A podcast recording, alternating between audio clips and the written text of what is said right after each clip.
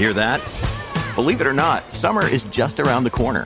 Luckily, Armorall, America's most trusted auto appearance brand, has what your car needs to get that perfect summer shine.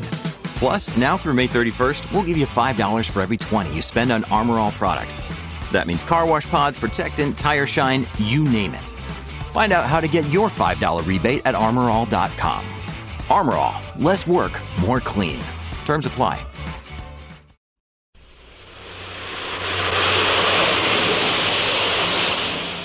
Pamplona, España. Son las 8 de la noche del 15 de noviembre de 1987 y Sebastián Valverde, en compañía de su esposa e hija, regresa a casa en su auto después de haber asistido a una fiesta campestre. Justo antes de tomar una curva, levanta la vista hacia el espejo retrovisor, pero en lugar de contemplar allí al paisaje que va quedando atrás, lo que se refleja es una imagen de pesadilla. Se trata de un rostro desencajado, en el cual destacan ojos de brillo rojizo enmarcados dentro de profundas ojeras violáceas. Aún Valverde no sale de su asombro cuando otro vehículo manejado por un ebrio se sale de la vía estrellándose contra el suyo.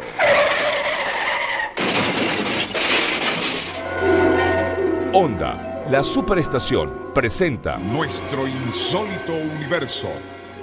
Cinco minutos recorriendo nuestro mundo sorprendente.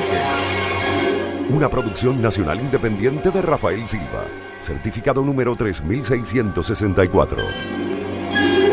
Mientras se recuperaba de graves heridas en el hospital, Sebastián Valverde describiría a las autoridades cómo era aquel horrible rostro que había visto reflejado en el espejo retrovisor de su auto.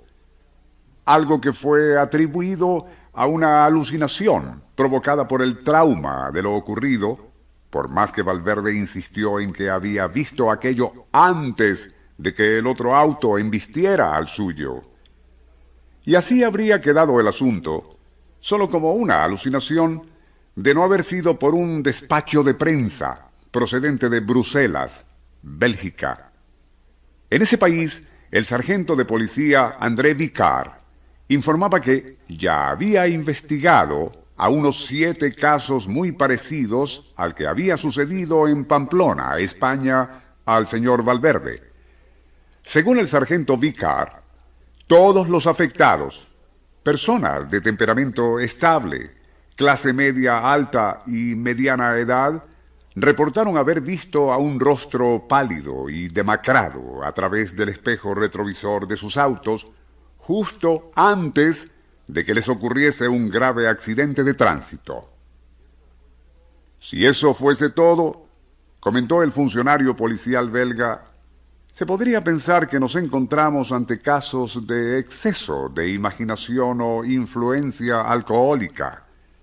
Pero ya se habían tenido noticias de los departamentos de tránsito en Francia, Italia y Portugal, donde se reportan casos similares que, incluyendo al sucedido en Pamplona, suman 26.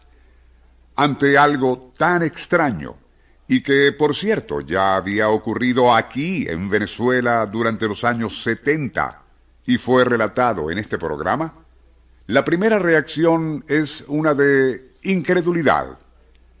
En esta época resulta bien difícil aceptar supuestas presencias fantasmagóricas en los asientos traseros de modernos automóviles.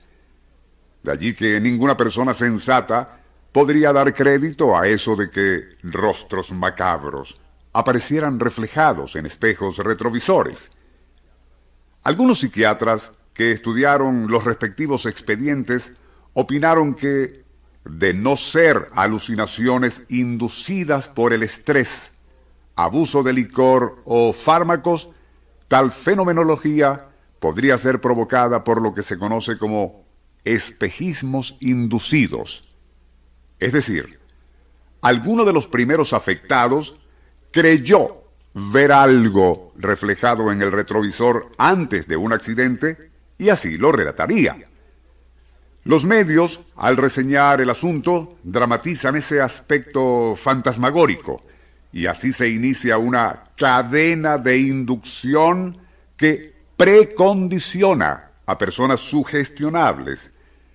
Si éstas, por coincidencia, se ven envueltas en algún accidente grave mientras manejan, su yo subconsciente de inmediato recordará lo escuchado en la radio o visto en televisión acerca de rostros en el espejo retrovisor y también asegurarán haber experimentado algo similar. Onda, la superestación, presentó Nuestro insólito universo. Email insólitouniverso.